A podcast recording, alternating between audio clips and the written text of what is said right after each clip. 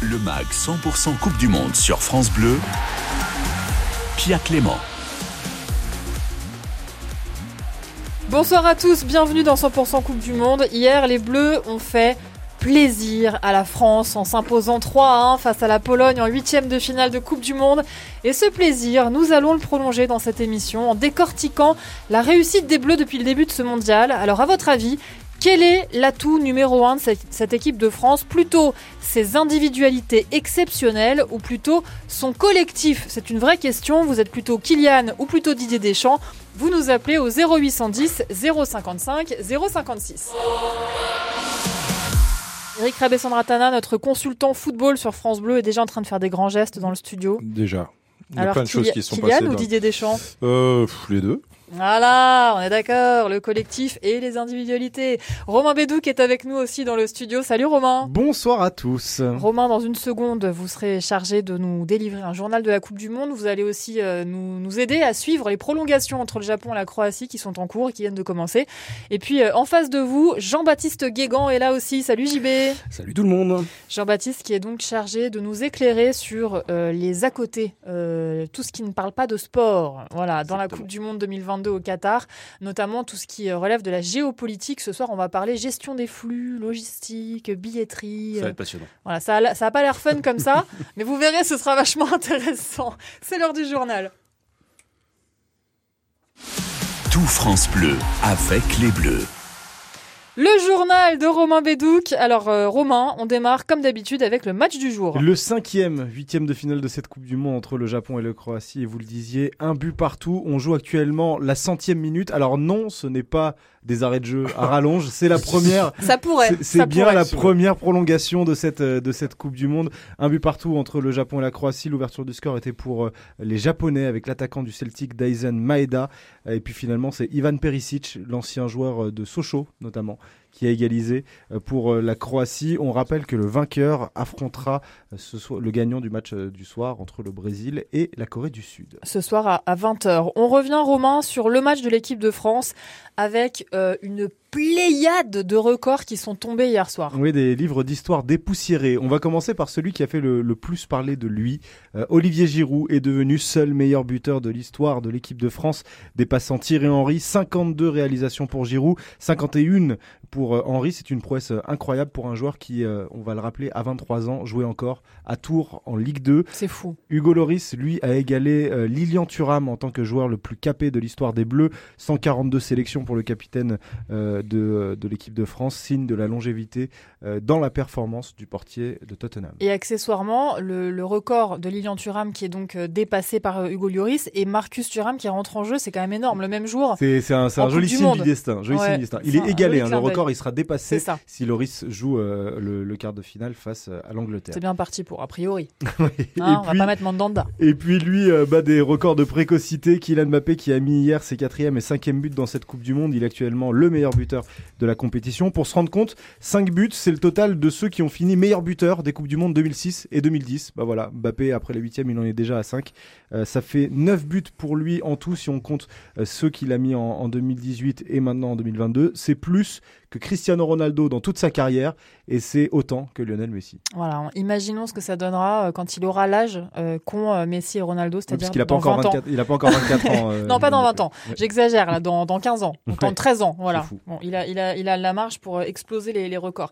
Et puis, cinq jours après, la FIFA a enfin statué concernant la fin du match France-Tunisie, Il était temps, on rappelle la fin de match brouillonne avec la validation de l'égalisation d'Antoine Griezmann par les arbitres dans les arrêts de jeu, puis le coup de sifflet final dans la foulée pour entériner le 1 partout. Et finalement, l'arbitre qui va voir euh, la vidéo pour annuler le but de Grisou. La FFF avait porté réclamation euh, et la FIFA vient donc de rejeter cette réclamation. On, en reste donc à 1-0 et la victoire de la Tunisie, un succès de prestige qui ne change rien pour l'équipe de France ni pour la Tunisie puisque la Tunisie est éliminée et la France était déjà qualifiée en huitième. Jean-Baptiste Guégan, quand vous avez appris cette information juste avant l'antenne, vous étiez très étonné.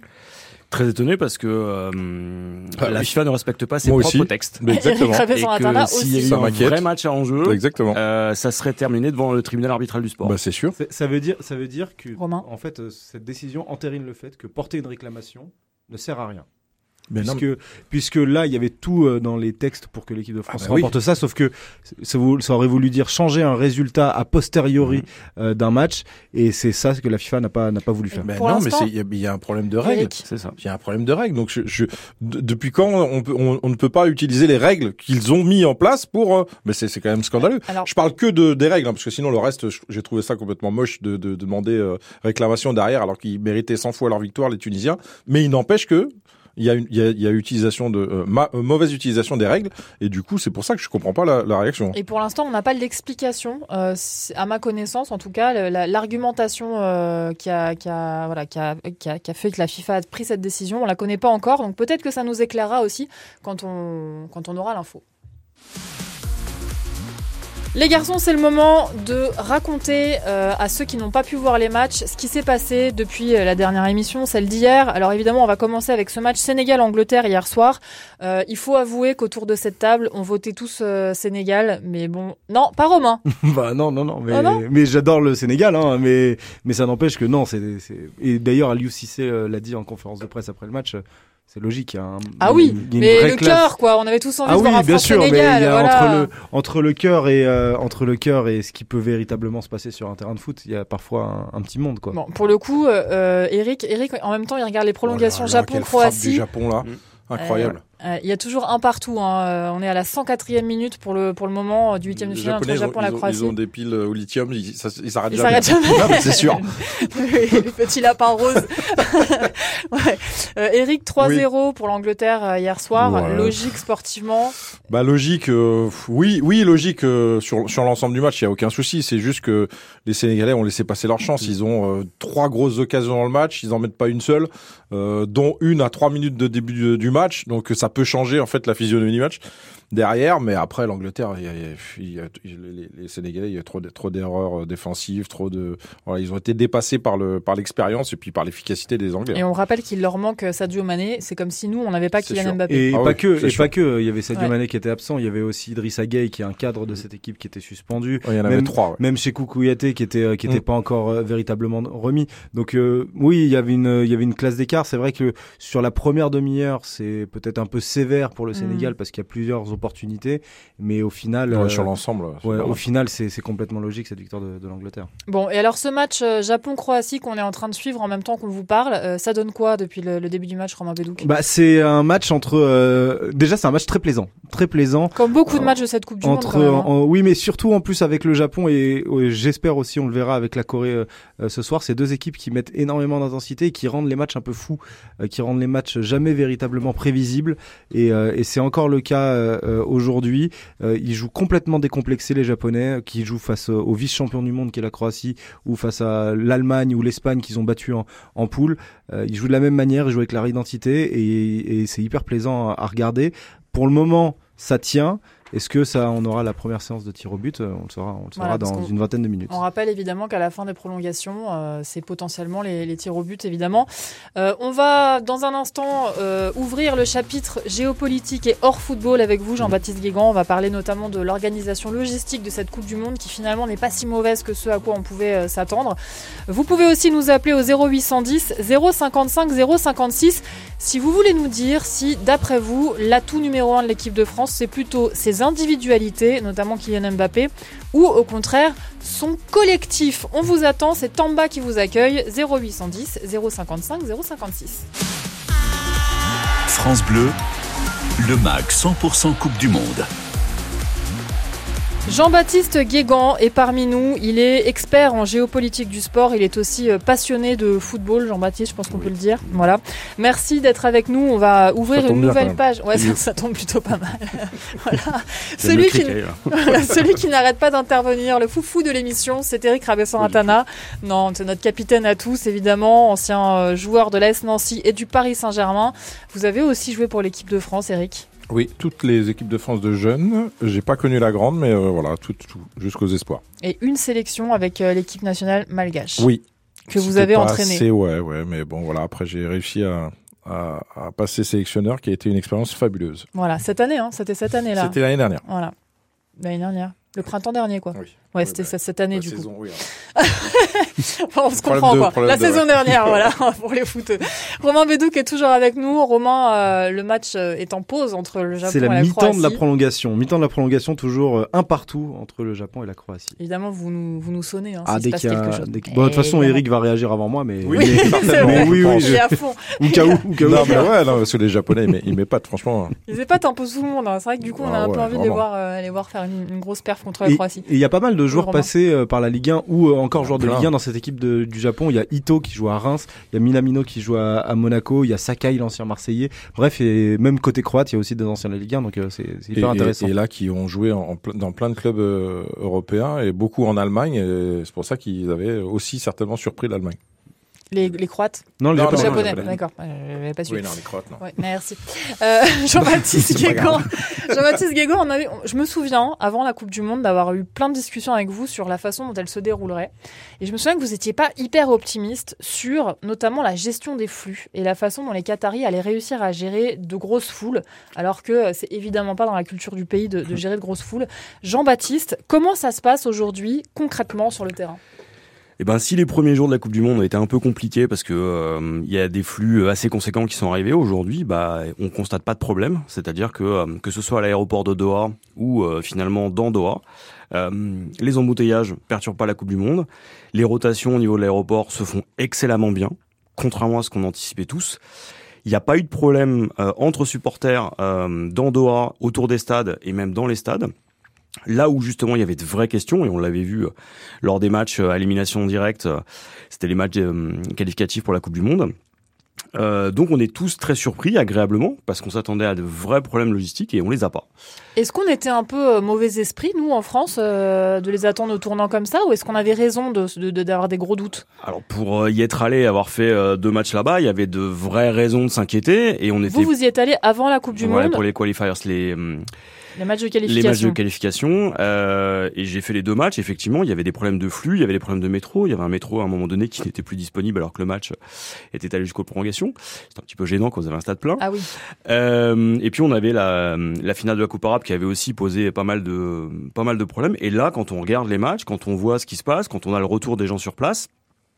Bah, c'est plutôt fluide, euh, ça se passe bien dans les métros, euh, c'est plutôt très bien organisé et au fur et à mesure de la compétition, quand même rappeler que c'est extrêmement compact comme site. Est-ce est qu'on les attendait pas aussi euh, parce qu'en France on a on a failli un peu dans cette gestion des flux sur la finale avec des champions. Et pas qu'un peu hein. Ah on a une vraie expertise Au Stade de France. Monsieur. Ah oui là euh, c'était moche. C'est vrai que c'était voilà c'est vrai que la finale de la Ligue des Champions je me souviens m'en avoir parlé justement avec l'un des responsables du Supreme Committee là-bas euh, les inquiétait un peu. Euh, c'est aussi pour ça qu'ils ont fait appel à énormément de police extérieure pour se faire aider. C'est-à-dire des polices, notamment européennes, par exemple. Alors françaises, euh, on a des Anglais aussi qui sont présents en très grand nombre. Euh, on a la police marocaine qui est aussi présente. On a euh, des polices qui viennent finalement du sous-continent indien aussi. Et donc quasiment toutes les populations euh, de supporters sur place ont des représentants de leur police nationale. Mmh. Ce qui explique aussi la fluidité finalement d'ensemble. Et là, honnêtement, c'est une vraie surprise pour quasiment tous les observateurs. Il y a quelque chose qui revient assez souvent, euh, notamment sur les réseaux sociaux, mais aussi dans les retours qu'on peut avoir euh, de, supporters qui ont, été là-bas, c'est la sérénité euh, aux, aux, abords des stades notamment, et le fait que l'ambiance soit bah, paisible. Alors ça, c'est une des choses qui nous avait aussi étonné quand on quand on a fait des matchs là-bas. Le fait qu'il n'y ait pas d'alcool autour des stades, très honnêtement, change complètement la donne. Étonnant. voilà. Et puis il y a une deuxième personne n'avait jamais essayé. en fait, personne n'avait jamais essayé dans l'histoire, donc euh, forcément. et ça, c'est vrai que ça change les choses. Quand vous sortez du stade et que vous avez perdu, mais que les gens sont plutôt bon, bah résignés, mais ça s'arrête là. Ça change la donne. Puis il y a une deuxième raison. Vous êtes quand même dans un état autoritaire avec de la police partout, capable de de, de surgir finalement. Euh... On se risque moins à, faire des. Oui, tout de suite. Oui. Hein, on, se dit, dans le doute, on va rester on va rester calme. Mais il y a peut-être aussi une troisième raison, c'est le prix pour venir sur place et pour être logé sur place, euh, ce qui élimine d'office toute une partie. On a vu le problème de, de logement aussi en plus hier là quand on en a parlé donc euh, ouais, ouais. bah pour le coup alors pour le coup sur le logement c'est pas si réussi c'est peut-être là où ça où ça coince le plus. Oui mais ça on le savait c'est-à-dire que quand vous voulez accueillir un million de personnes et que vous avez 85 000 places à un moment donné bah faut bien trouver une solution les, les tentes en plastique bon c'était peut-être pas ah, les meilleures mais elles existent. voilà. Parce que bon. Bon j'aimerais quand même qu'on souligne euh, en dehors enfin qu'on fasse un focus sur la sérénité, la sérénité des femmes autour des Mm. stades, parce qu'il y a beaucoup de retours de femmes qui disent je me suis jamais sentie autant en sécurité autour d'un stade. Il y a notamment une anglaise qui raconte j'ai pas entendu un seul miaulement de chat depuis le début de la compétition, parce que visiblement en Angleterre c'est comme ça qu'on Mm. Qu'on drague. Les gars, allô Non mais c'est vrai, les femmes sont en sécurité là-bas visiblement. Et oui, d'abord parce que le Qatar joue aussi sa réputation. Ensuite, euh, la drague de rue telle qu'on peut la pratiquer en Europe se pratique pas forcément de la même manière là-bas, donc culturellement c'est différent. Et puis il y a il y a un vrai encadrement qui est fait pour euh, dissuader ce genre de choses. Et c'est vrai que bah, c'est beaucoup plus tranquille. Alors est-ce qu'on n'a pas aussi quelques leçons à tirer aussi de ça? C'est vrai, je suis d'accord. On l'aurait pas forcément dit de la, ma- de la même manière euh, il y a un mois. On, on rappelle quand même que le discours de, de Nasser El Khelaifi dans le dans l'équipe est, est, est aussi dans ce sens-là, c'est-à-dire qu'il dit euh, voilà, il y a plein de gens qui parlaient du Qatar avant d'y venir, ouais. voilà, avant d'y venir et qui ont changé leur leur, leur avis parce que euh, voilà, ils découvrent euh, Mm. le fonctionnement différent. Alors justement, je vais vous poser cette question à- à vous trois qui êtes autour de la table. On va commencer par vous, Romain. Est-ce que vous avez changé d'avis? Euh, sur le Qatar depuis le début de cette Coupe du Monde Alors déjà sur les chats, euh, c'est Ousmane Dembélé qui doit être content. S'il y a- S'il y a pas de, s'il y a plus de Mais s'il a une phobie des chats, Ousmane, donc c'est Euh, bien que les supporters ne miaulent pas toutes les 5 minutes. Et j'avais pas vraiment d'a priori. Je vous avoue, j'étais pas, je, enfin d'ordinaire, je j'ai pas vraiment d'avis sur ce que je ne sais pas. Donc Ce qui est euh, plutôt je- sage. Et ce qui est pas très français, je trouve. coup, Vous êtes coup, sûr que vous êtes français j'avais- bien bien sûr sûr- dire, j'ai- mais c'est pas grave. J'avais bien sûr des réticences sur euh, sur la capacité à pouvoir accueillir autant de monde euh, sur un espace aussi restreint. Euh, mais mais oui, j'avais pas d'a priori. Donc euh, maintenant qu'on ait un jugement euh, a priori, donc bien avant euh, sur sur quelque Mm. chose qui est- sort de l'ordinaire, euh, c'est c'est ça arrive quand même assez souvent. Donc je suis pas étonné de qu'on soit surpris maintenant. Ouais, Jean-Baptiste, euh, on a, on se souvient évidemment tous des appels au, boy- au boycott qui étaient quand même, euh, qui prenaient beaucoup de place dans, dans, dans- voilà, sur les réseaux sociaux, dans même aux infos. Euh, encore hier soir, enfin hier après-midi, ça a fait un carton d'audience le match des Bleus, plus de Mm. 14 millions de personnes qui étaient devant TF1. Bah, c'est vrai que quand on regarde les appels du boycott, euh, on peut constater avec les audiences en France et ailleurs que euh, ça marche pas forcément et que la réalité de cette Coupe du Monde elle est différente. Cette Coupe du Monde elle est attractive. Elle se suit en termes le de terrain, elle est spectacle. Sur le terrain, elle est là. Euh, à l'extérieur, bon, bah, c'est calme comme on le Bah, c'est ça. Il savait n'y a pas de problème en dehors, Il donc n'y a euh, pas du de coup, euh, problème. Et c'est peut-être là la surprise, c'est que cette Coupe du Monde se passe très bien. Après, il faut pas oublier qu'il y a quand même de vraies questions sur les droits humains, sur Ouais, les droits des travailleurs, que sur les droits ouais. ça faut le rappeler. Ouais. Euh, faut pas le négliger, faut pas l'oublier. Euh, mais c'est vrai que sur la sur la question de l'organisation, Ouais, sur le Là plan où- logistique. vraiment, moi je les attendais. Euh, ils ont répondu présent. Voilà, ce qui ne, ne fera pas revenir les ouvriers qui sont morts sur les chantiers, évidemment, euh, ce qui ne réglera pas non plus les questions euh, écologiques euh, d'organiser une Coupe du Monde dans un pays où il fait beaucoup trop chaud pour euh, jouer au football. Euh, mais bon, voilà, en tout cas, il y a des peut-être des gens, beaucoup de gens, peut-être même en France, qui ont changé d'avis sur, euh, sur pas mal de points concernant le, le Qatar. On va euh, faire un petit, une petite in- incursion, comme tous les soirs, dans l'histoire de la Coupe du Monde avec Thierry Boeuf. Thierry Boeuf qui nous emmène euh, ce soir dans une Coupe du Monde, lointaine euh, dans le temps, en 1954, mais toute, proche au niveau géographique, puisque ça se passait en Suisse à l'époque. Il y avait euh, 16 nations qui étaient engagées euh, dans cette Coupe du Monde, notamment euh, la seule nation euh, asiatique, la Corée du Sud, euh, déjà, qui était là en 1954 dans cette Coupe du Monde. Écoutez.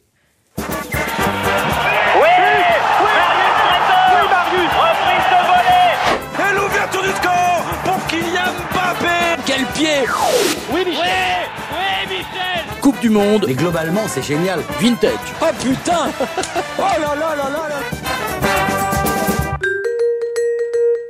Bonsoir Pia et bonsoir à tous les aficionados de la Coupe du Monde 1954. La Suisse accueille l'événement. La France fait partie des 12 nations, n'étaient pas très nombreux. Les Bleus ont gagné leur ticket en battant l'Irlande lors du dernier match de poule, mené par Raymond Coppa, surnommé alors le Napoléon du football.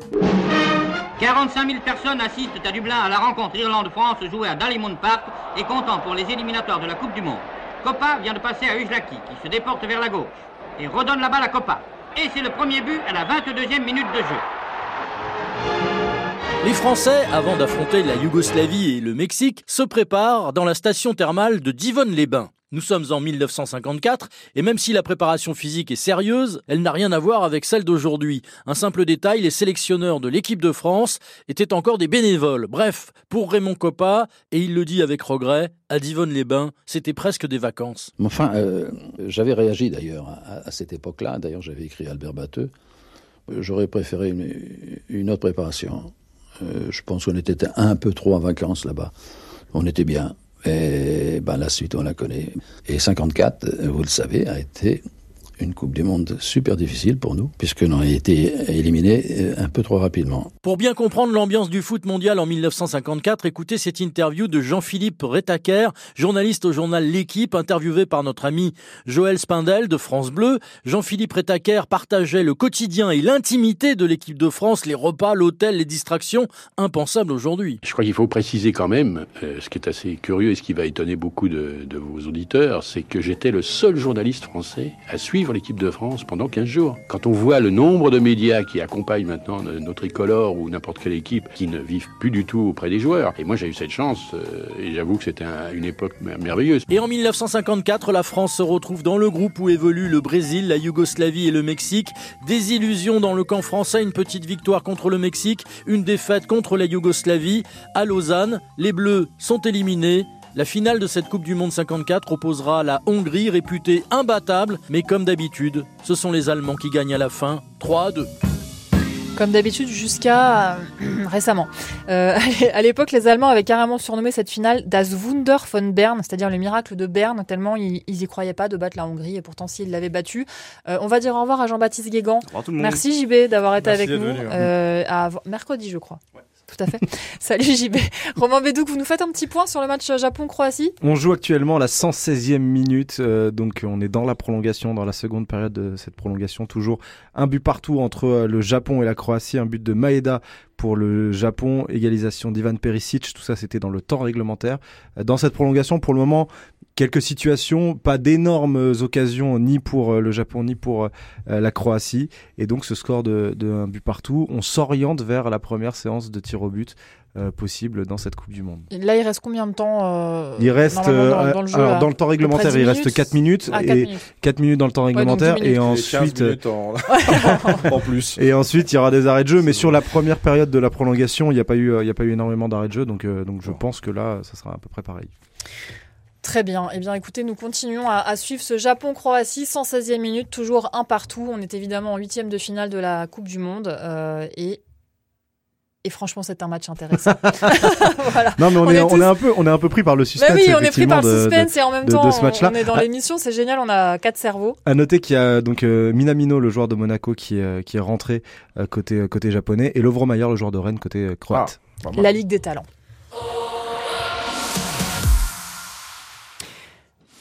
Dans un instant, nous allons ouvrir notre grand débat des Bleus et la grande question que nous vous posons est la suivante. Est-ce que vous pensez que l'atout numéro un de l'équipe de France, ce sont ses individualités ou son collectif? À tout de suite sur France Bleu. Le MAG 100% Coupe du Monde sur France Bleu. Pia Clément. Bonsoir à tous, si vous nous rejoignez, soyez les bienvenus, on est bien, on est ensemble dans 100% Coupe du Monde, on décortique dans un instant le match de nos Bleus hier contre la Pologne, on a eu beaucoup de plaisir à le suivre, on a aussi beaucoup de plaisir à, à le décortiquer. On est en studio avec Eric Rabé-Sambratana, notre consultant foot sur France Bleu, ça va Eric? Oui, ça va très bien. Merci. Excellent. Romain Bédou qui est là aussi, il suit pour nous euh, sur l'écran que nous avons en studio le match Japon-Croatie. On approche des dernières tendu, minutes des prolongations. Romain, quel est le score? Toujours un but partout entre le Japon et, et la Croatie. Il reste 1 minute 30 dans le temps réglementaire de cette euh, prolongation. Les Croates qui poussent, qui poussent, qui poussent pour essayer de marquer avant la séance de tir au but. Et nous accueillons pour euh, débattre du match d'hier et de nos Bleus le journaliste de France Bleu Héros Bertrand Queneut. Salut Bertrand Bonsoir Bertrand. Pia, bonsoir euh, Eric, bonsoir à tous. Merci mille fois Bertrand d'être avec nous. Vous êtes donc euh, la voix du MHSC, l'équipe Montpelliéraine sur France Bleu Héros. D'habitude, vous animez l'émission 100% paillade le lundi et le vendredi à 18h. On vous a piqué la place un peu. Avec, ne, me avec- remercie- ne me remerciez pas Pia parce que moi les, les lendemains de, de, de but de, de Giroud, j'interviens toujours avec plaisir. Voilà, évidemment, évidemment, on rappelle que, que Giroud est passé par Montpellier, bien sûr. Je rappelle Bertrand, avant qu'on qu'on ouvre notre débat et qu'on parte aussi au Qatar retrouver notre envoyé spécial, que vous êtes l'un des auteurs avec d'autres journalistes de France Bleu d'une chronique qui s'appelle Avec les Bleus, dont la voix est Djibril Cissé et, euh, et qui nous raconte quoi Bertrand? Qui nous raconte euh, bah, les coulisses un petit peu de, de, de, cette équipe de France à travers euh, des, des, personnages de, de l'ombre, mais qui sont un peu les, euh, j'ai envie de dire, les champions du monde, les champions de, de l'ombre en fait, ces personnages qui ont fait la vie, les succès des Bleus, qui ont aussi participé parfois aux, échecs et qui ne s'en cachent pas, qui ne se dédouanent pas dans, dans cette série. Ils en parlent avec beaucoup de franchise. Je, je pense au, au médecin, à l'ancien médecin des, un ancien médecin des, des Bleus. voilà, ce sont dix personnages kinés, chauffeurs de bus, cuisiniers. cuisiniers euh, qui, qui, nous raconte euh, voilà les petits secrets des, des Bleus, euh, la façon dont voilà Eric Rabessandratana, s'il avait été en équipe de France, aurait mangé, se serait caché pour pour manger le, le soir. Pas mangé, moi. Voilà, et ben c'est ça, on l'apprend dans, dans la série. c'est pas Eric Rabessandratana, c'est c'est Zinedine Zidane ou Jean-Pierre Papin, mais c'est pareil. Eric qui est, qui est, totalement incapable de, de commenter un match oui, sur France sûr. Bleu sans manger. c'est quand même. J'ai visé juste. Ouais, exactement. exactement. Bon, Bertrand Queneut, dans un instant, on va débattre ensemble pour savoir en gros, s'il pourrait y avoir une Mbappé dépendance en équipe de mm. France et s'il existe un collectif derrière Kylian, il, brille tellement qu'on peut se demander s'il éclipse pas euh, le, travail de ses coéquipiers. On en débattra avec vous qui nous écoutez au 0810 055 056. Mais tout de suite, c'est l'heure du point bleu. Et pour ce point bleu, nous accueillons notre envoyé spécial au Qatar, Nicolas Perronnet. Salut Nicolas. Salut à tous. Salut Nicolas. Merci mille fois d'être avec nous Nicolas. Comment ça se passe au Qatar? Est-ce que ça va bien?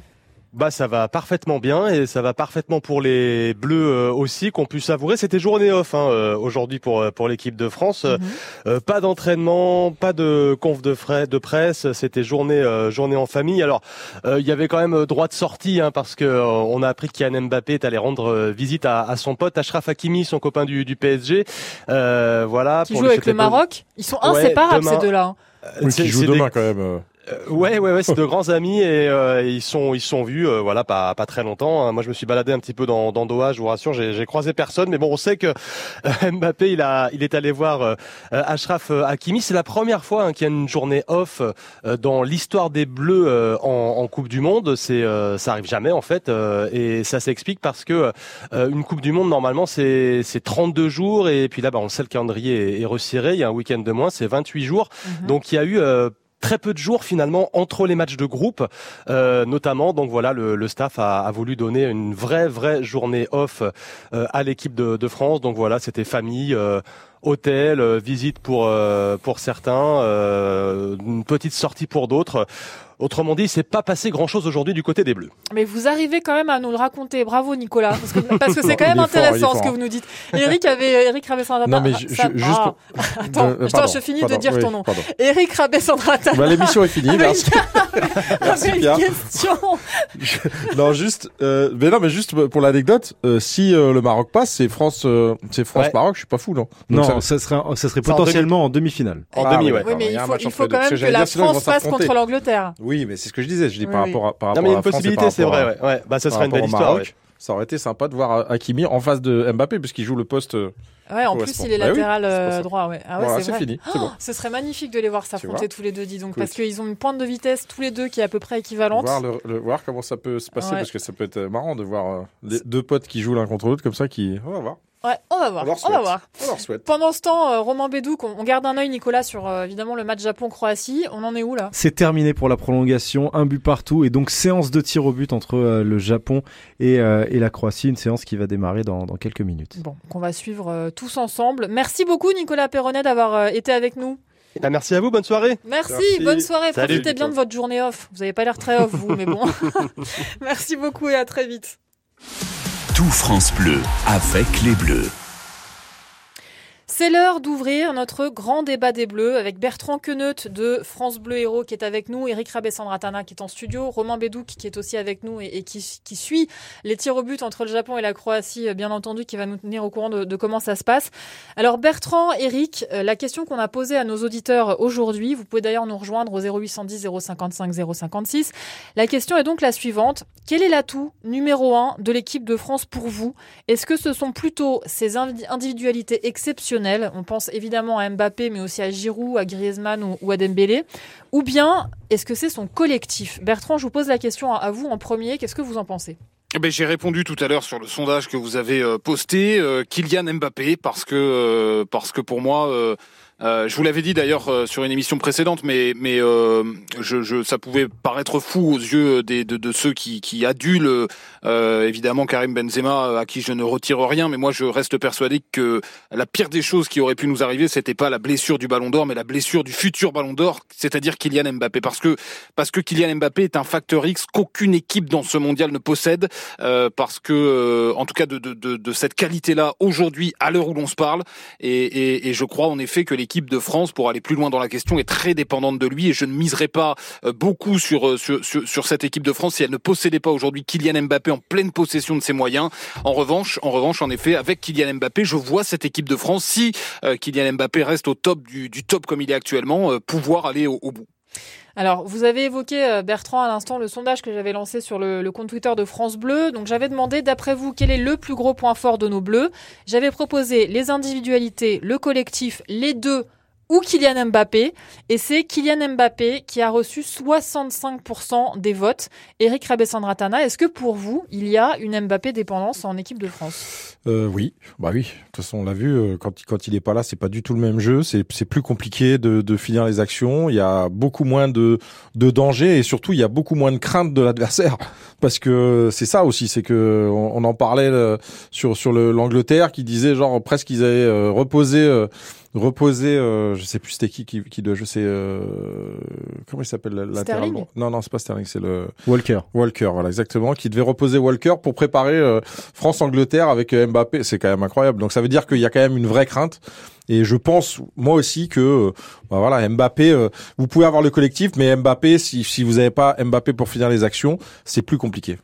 Alors, je, je comprends complètement ce que vous dites, les garçons, mais j'ai quand même euh, une interrogation. Il me semble que, euh, par exemple, imaginons que Kylian Mbappé, je sais pas moi, ait une gastro et soit pas dispo sur un match. Il me semble que quand on propose une équipe où on a Griezmann en meneur de jeu, avec devant lui Giroud, à droite Dembélé et à gauche, par exemple, Kingsley Coman, euh, on a quand même, sur le papier, une équipe de ouf, Bertrand. Queneut.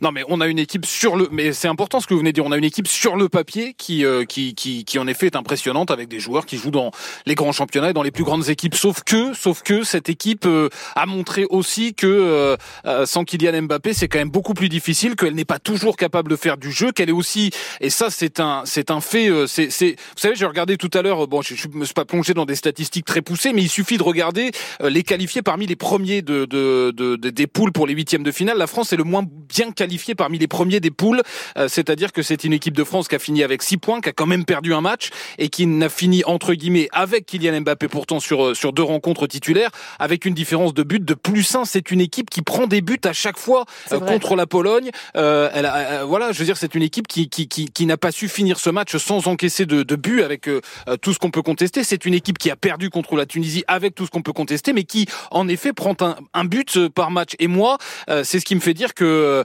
euh, que sans Kylian Mbappé qui euh, qui est capable d'en planter un voire deux euh, par Mhm. rencontre, voire trois peut-être, et ben euh, euh, c'est une équipe qui est très différente avec ou sans. Et, et, et, et- oui, euh, offensivement évidemment, quand vous quand vous citez les joueurs, là, puis vous citez euh, Griezmann, vous citez Ousmane Dembélé, vous citez Giroud, mais Mhm. vous citez des joueurs offensifs qui certes sont capables de marquer, d'amener de la folie, mais derrière c'est beaucoup plus compliqué. Et il nous faut il nous faut aujourd'hui euh, avec ces, ces, ces, ces errances défensives, voire ces, ces trous au milieu, il nous faut un facteur X. On peut pas faire sans.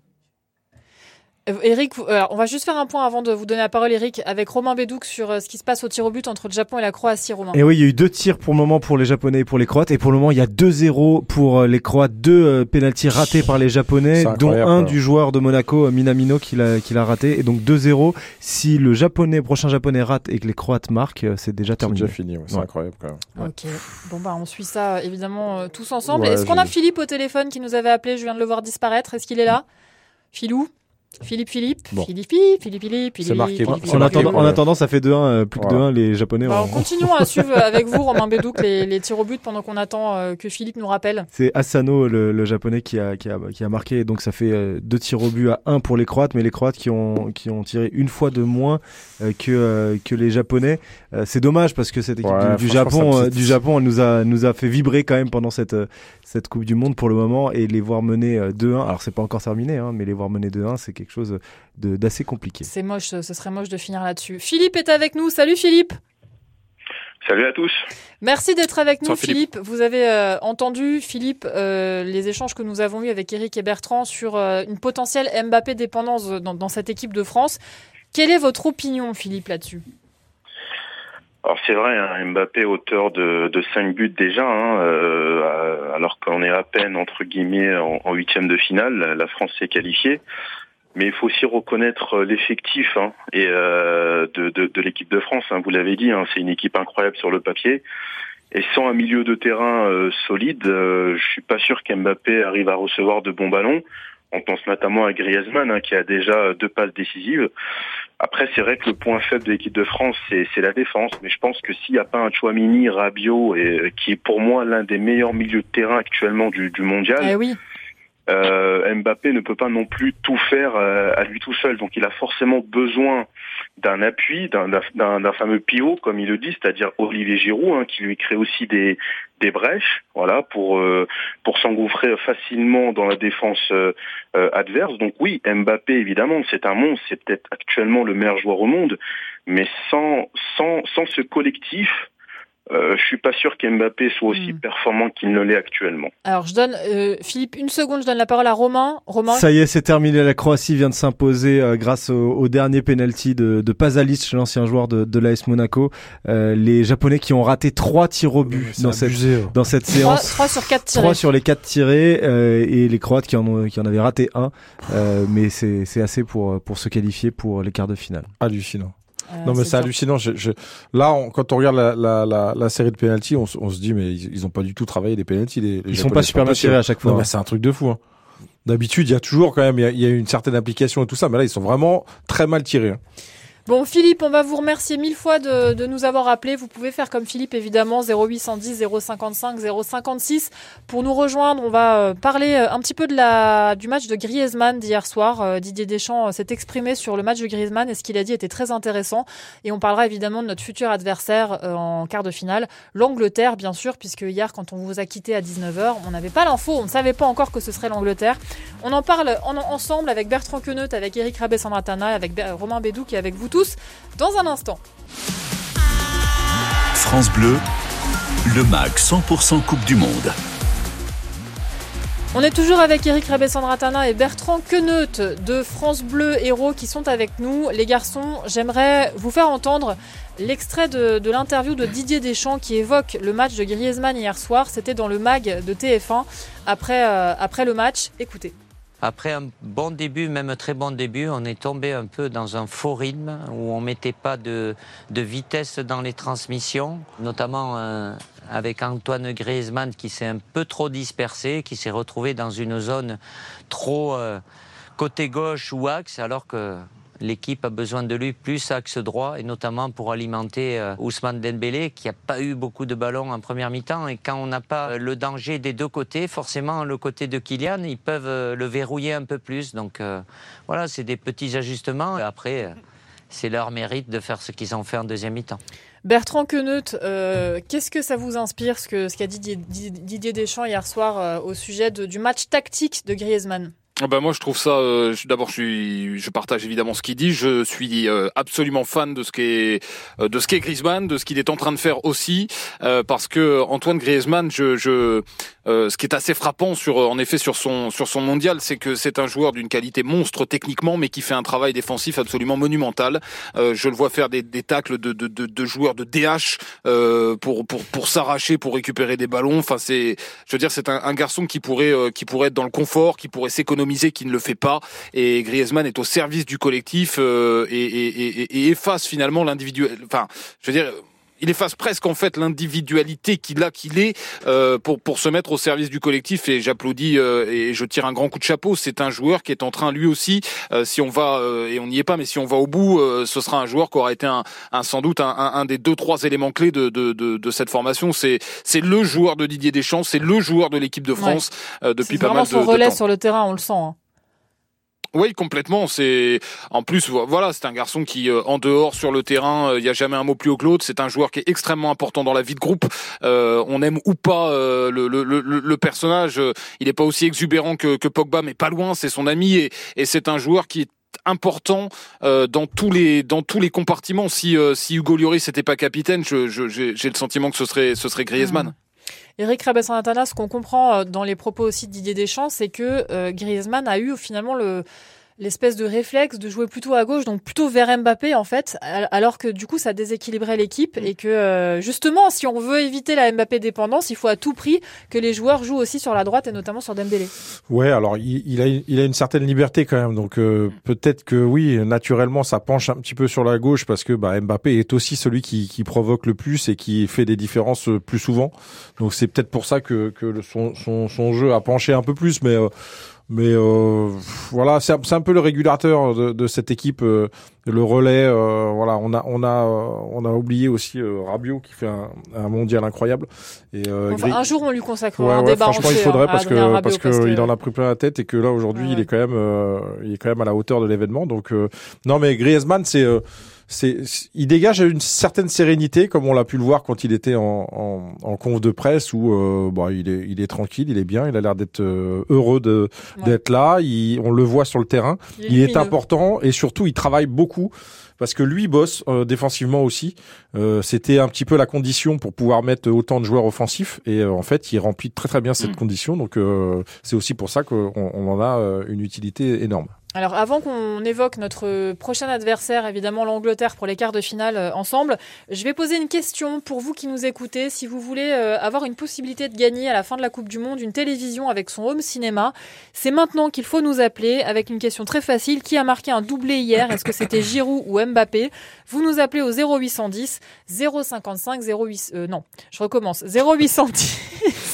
Le problème quand on bosse tous les jours, c'est qu'au bout d'un moment, on est fatigué. On va donner son numéro perso après, Oui, faites gaffe. ça. On est même le 06. Non, non, 0810 055 056. Voilà, on y arrive. Qui a marqué un doublé hier? Est-ce que c'est Giroud ou Mbappé? Les garçons, je voulais vous interroger évidemment sur notre futur adversaire, l'Angleterre. Eric, ça vous évoque quoi? Ça m'évoque un match difficile à jouer. Euh, faudra surtout pas penser que ça va être euh, une partie de plaisir. Ça va être une équipe qui est plutôt bien organisée, qui est plutôt efficace. Euh, alors souvent contre les équipes un peu moyennes, euh, elle met beaucoup de buts. Donc euh, ça veut dire qu'il y a quand même un rendement offensif qui est assez impressionnant. Mais euh, voilà, il y a des il y a des faiblesses défensives. Euh, peut-être que le peut-être que le profil de Giroud face à, à Maguire, ça va peut-être lui simplifier la tâche parce que ce joueur est assez mauvais, mais quand il a des joueurs de, du gabarit de, de Giroud, il est plutôt, euh, il, il est plutôt mieux dans son, dans son élément, on va dire. Donc euh, voilà, mais après la vitesse d'Mbappé euh, face à Walker, est-ce que, est-ce que ça va passer? Il a eu des difficultés à jouer contre Walker en, en, en Ligue des Champions, donc on va voir aussi. vrai. Donc on va Il voir ce que ça va donner. Walker, mais ouais. il a l'air tellement en forme que, que bon, je, je, je, Il je marche reste confiant, mais j'ai beaucoup de respect pour cette équipe d'Angleterre qui va nous poser pas mal de problèmes. Bertrand Queneut, qu'est-ce que ça peut donner pour vous euh, ce, ce match, euh, ce crunch France-Angleterre Moi, c'est l'un des adversaires, très sincèrement, qui me fait le plus peur Eh dans oui. cette euh, compétition. Euh, les Anglais sont un peu laissés de côté dans l'esprit de, de tout le monde depuis quelques années. Alors peut-être un peu moins depuis la, la finale de, de l'Euro contre euh, contre l'Italie, mais on parle quand même du dernier finaliste de l'Euro euh, qui, perd au, au tir au but. Euh, on parle de garçons qui, alors ça me fait beaucoup rigoler, mais qui, euh, bon, c'est comme partout et comme toujours, mais euh, étaient sifflés par euh, par leurs propres supporters. euh, pour une part d'ailleurs insultés avec avec des des, des, des, des, mots grossiers, mais surtout des mots racistes. On parle d'un joueur, par exemple Saka, qui aujourd'hui est, devenu, euh, il était déjà et ne méritait évidemment pas ça, et, et quoi qu'il soit devenu, dans tous les cas, mais qui, qui, qui est quand même devenu l'un des, très bons attaquants. Pour moi, c'est un c'est un, un, poison permanent. Saka et et, et capable de nous faire très mal. Et, et je ouais, on parle d'une équipe qui euh, voilà euh, s'est reconstruite euh, doucement mais sûrement ces dernières années et qui pour moi est devenu l'un des gros gros candidats à la victoire euh, à la victoire finale. Alors euh, Eric dit par exemple que Maguire c'est c'est euh, est nul.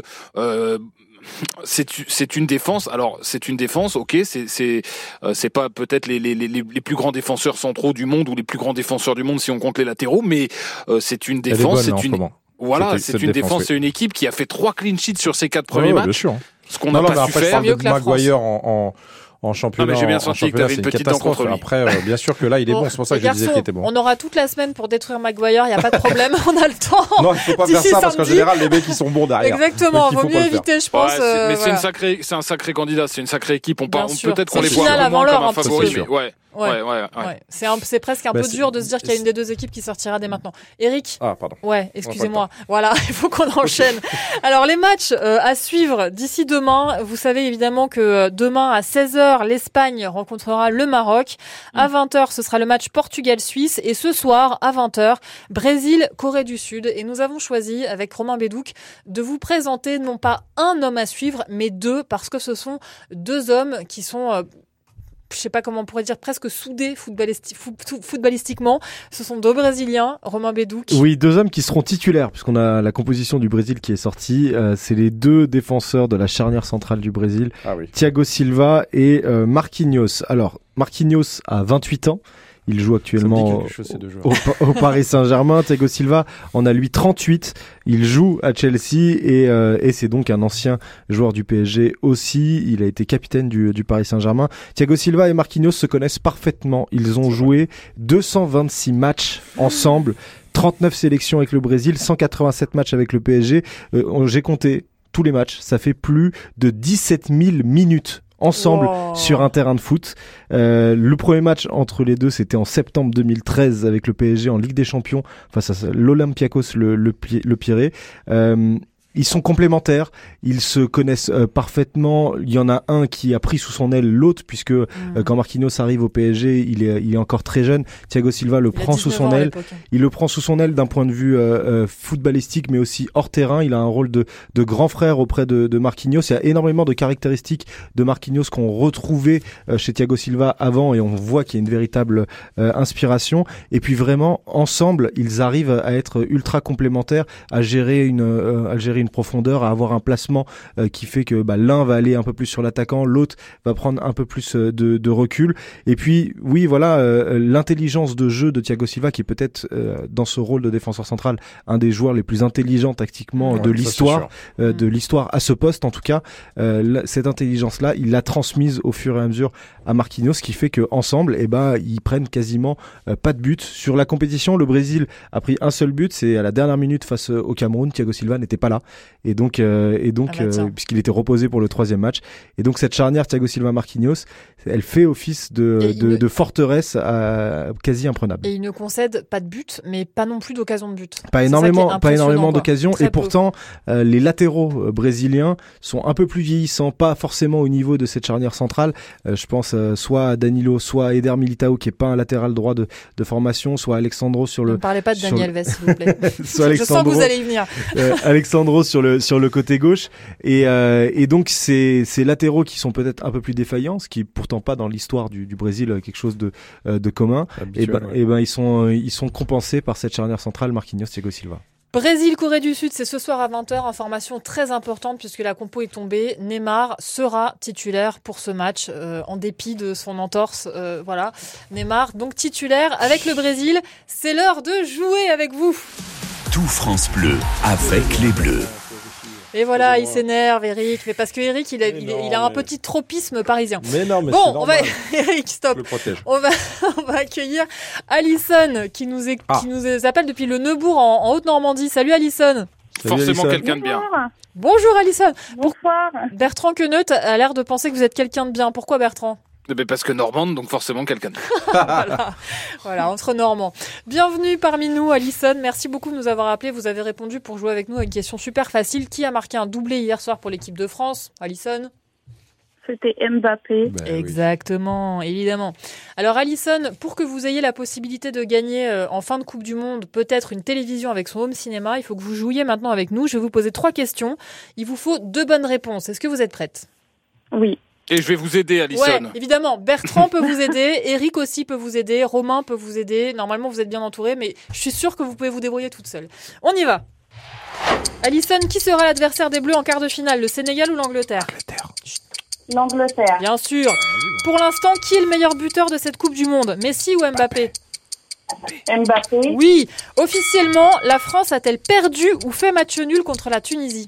C'est dur ça. Perdu. Oui Bravo. Alison, j'adore. Et Sans faute. Hein. petit message, messieurs, c'est pas la peine de souffler si elle a la réponse. Personne n'a soufflé. Non. Je ça. Vous entendez désolé. des voix pires. Hein. Oui, bien sûr, oui. Vous consultez. Bertrand, c'est toi C'est toi, Jeanne d'Arc. Alison, bravo, vous avez assuré. Merci. Facile. Ouais, bah facile. ouais, franchement, facile. hein. Les doigts dans le nez. Vous aimez le foot, Alison, ça se sent. Euh, en fait, j'ai mon conjoint, en fait, on regarde tous les matchs. Eh bah voilà, eh bah merci Voilà. le conjoint, voilà. Bon bah Alison, Et on- on regarde aussi tout ce qui est hockey sur glace euh, Rouen, on va souvent au match. euh. Eh ben voilà. Trop cool, Voilà. trop cool, génial. Bon bah merci mille fois Alison d'avoir été avec nous. Vous êtes donc inscrite par Tamba qui est, qui est au standard sur la petite liste magique pour peut-être gagner une télé et son home cinéma en fin de Coupe du Monde. On vous remercie beaucoup Bertrand. Queneut d'avoir été avec nous. Merci beaucoup à vous. Merci mille fois. On souhaite Merci, encore Bertrand. beaucoup de buts d'Olivier Giroud pour vous faire plaisir Bertrand. Et oui, vous faites plaisir à René Gi- Girard aussi, hein, qui m'a mis un petit SMS hier, il était très content. Bah évidemment, puis à On tous l'a les eu en plus au début de, de- de Mais la. Coupe du Monde. Voilà. Euh, Claude Puel aussi, qui a eu aussi euh, Olivier Giroud sous ses ordres. Merci Romain Bédouc d'avoir suivi pour nous Merci le match euh, Japon euh, Croatie. Croatie, j'en peux plus. Eric Ravessandratana. Merci, ciao. Ciao. Tout France Bleu avec les Bleus. Le MAC 100% Coupe du Monde tous les soirs. Jusqu'à la finale.